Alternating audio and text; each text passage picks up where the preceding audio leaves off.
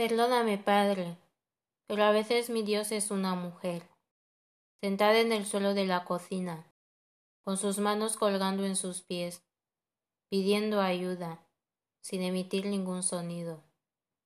Perdóname, Padre, pero a veces mi Dios es una mujer, llamándome al teléfono, rogándome a llamarle preciosa, porque su amante forzó la fealdad en su alma. Perdóname, Padre, pero a veces mi Dios es una mujer, llorando en la ducha, rogándole a otro Dios a que levante su carga. Cuestión forada, poema de idioma. Hola chicas y chicos, bienvenidas y bienvenidos a un nuevo episodio de Desarraigo. Mis madres no conocen fronteras.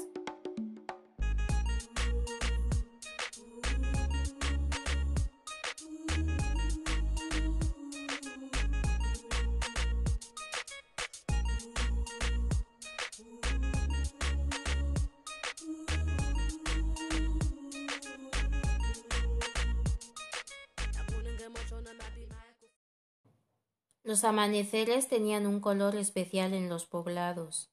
La naturaleza que había estado dormida enseguida encarnaba vida, como quien anunciaba que estaban próximos los rayos del sol.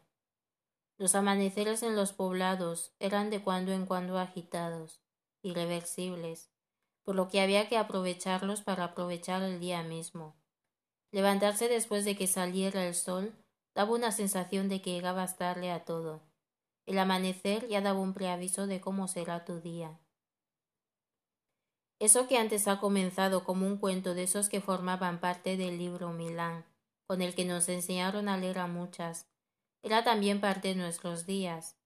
Sí, y aunque el amanecer en muchas partes de Guinea Ecuatorial fuera mágico, lo que me interesa rescatar es el espacio temporal que suponía para nuestras abuelas, muchas de ellas las cuales habían aprendido el oficio de la tierra. Esas fórmulas se habían trasladado también a las nacientes y no tan nacientes ciudades. Los sábados eran esos días por lo general en los que los mercados recobraban más vida. El amanecer volvía a ser clave. Había que llegar antes para así llevar los mejores productos. Los sábados eran los días de la compra, de la bambucha, el día en que llegaban los cayucos a la playa con el pescado más fresco, el bullicio de la gente, de quienes regateaban, de quienes daban más, de los socios que regalaban, de quienes daban vida. Los mercados podría decirse que en África, o por lo menos en la África negra, siempre han supuesto un espacio de independencia económica para nuestras mujeres. Antes de estos, lo producido por las fincas era para el consumo propio y el de toda la familia. Con la llegada del capital, estos productos empezaron a intercambiarse con dinero, para así abastecerse de bienes de primera necesidad importados desde Europa u otros países más cercanos. Esa era la que hoy llamamos economía primitiva, o lo que con otras palabras sería la creación de espacios, en los que eran importantes las relaciones entre las personas, la utilización de la tierra de una manera un poco más sostenible y sobre todo un consumo de alimentos de una manera mucho más sana y equilibrada. ¿Quién iba a decir que nuestras madres fueran unas pioneras? o que simplemente desde Occidente fueran a surgir movimientos ecológicos que para nosotras eran formas de vida. Nuestra economía no solo ha sido mucho menos devastadora con la tierra, sino además mucho más solidaria. Eran muchas las formas en las que nuestras madres se reunían a formar espacios por y para ellas. Asociaciones con distintas finalidades que lo que hacían era reunir a las mujeres alrededor de un objetivo común. Estaba el ECAMA, que consistía en una agricultura conjunta entre varias mujeres, las cuales se beneficiaban de la venta de las cosechas de sus fincas, o los tontines, denominados en Guinea Ecuatorial Yangue o Esuan, que consistía en la recolecta periódica de una cantidad fija de dinero por cada participante. Así una por una podían beneficiarse del total recolectado, hasta que recibieran todas y se volviera a empezar. Estas y más son formas de emprendimiento o de autogestión de la economía que practicaban y siguen practicando nuestras madres, y una forma solidaria y cooperativa respecto a las mujeres de su entorno. Como veréis, la sororidad no es cosa de un feminismo académico y bien documentado. No es un término inventado que quede bien en los discursos de igualdad de género y que no salga de ahí, de ese manifiesto, de ese papel. La sororidad se vive. Se practica dentro de grupos de mujeres que se quieren y quieren crecer. Porque como dijo Bell Hooks en su obra Mujeres Negras, yo no había vivido nunca una vida en la que las mujeres no estuvieran juntas, en las que las mujeres no se hubieran ayudado, protegido y amado las unas a las otras profundamente, pues así como ella, yo tampoco.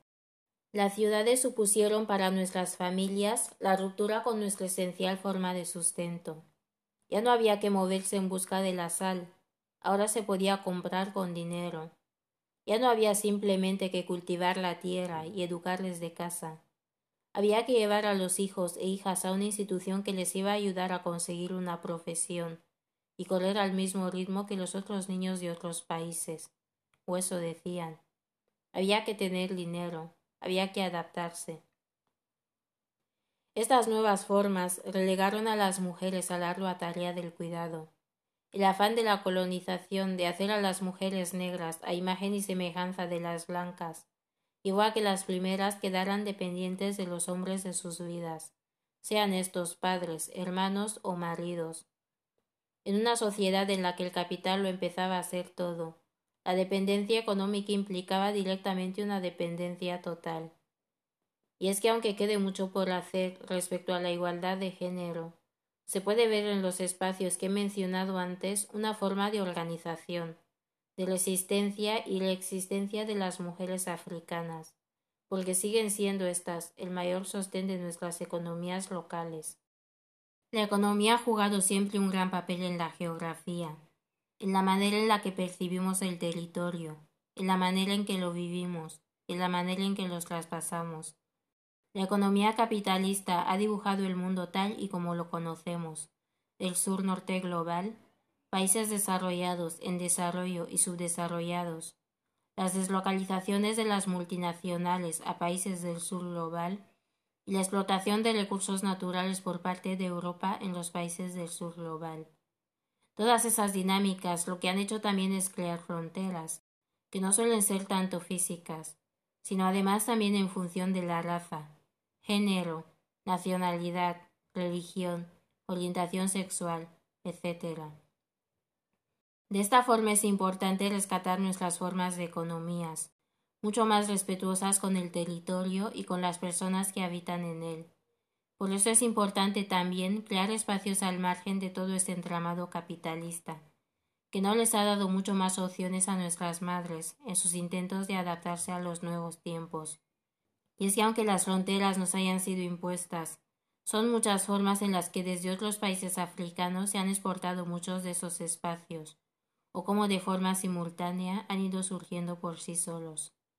Un bonito ejemplo de resistir a fronteras físicas es la manera en que las mujeres que vivían en distritos fronterizos, como es el caso de Akulna en Guinea Ecuatorial, evadían las rutas oficiales y en la madrugada se escondían de la guardia fronteriza para vender yuca en Gabón.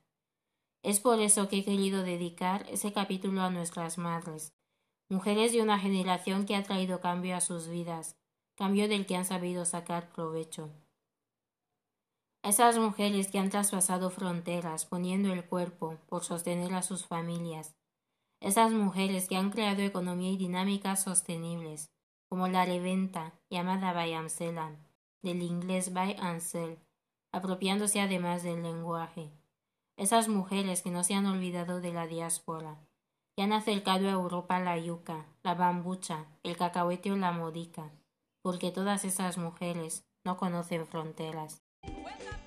Créditos a Miss Yuma por el tema Sin pelos en la lengua y a las hijas del sol por el de África, nombre de mujer. Muchísimas gracias a todos por estar ahí. Nos vemos en el siguiente episodio.